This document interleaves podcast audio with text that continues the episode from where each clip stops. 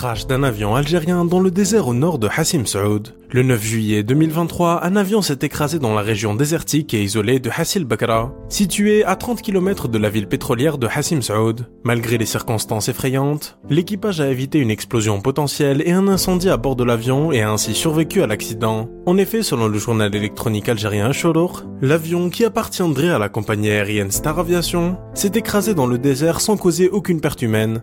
Le pilote et le copilote ont reçu quelques chocs légers et ont été retrouvés dans un état de panique, mais rien qui mette leur vie en danger. Le média Shorouk, qui cite des sources bien informées, affirme que l'avion effectuait un vol d'entraînement avec le commandant de bord instructeur et son accompagnateur, mais ils ont rapidement perdu le contrôle de l'appareil pour des raisons encore inconnues. Les forces de la gendarmerie nationale et de l'armée, accompagnées d'une équipe médicale d'urgence, se sont rapidement rendues sur les lieux de l'accident isolés pour sécuriser la zone. Les enquêtes de sécurité sur cet accident et ses circonstances ont été entamées.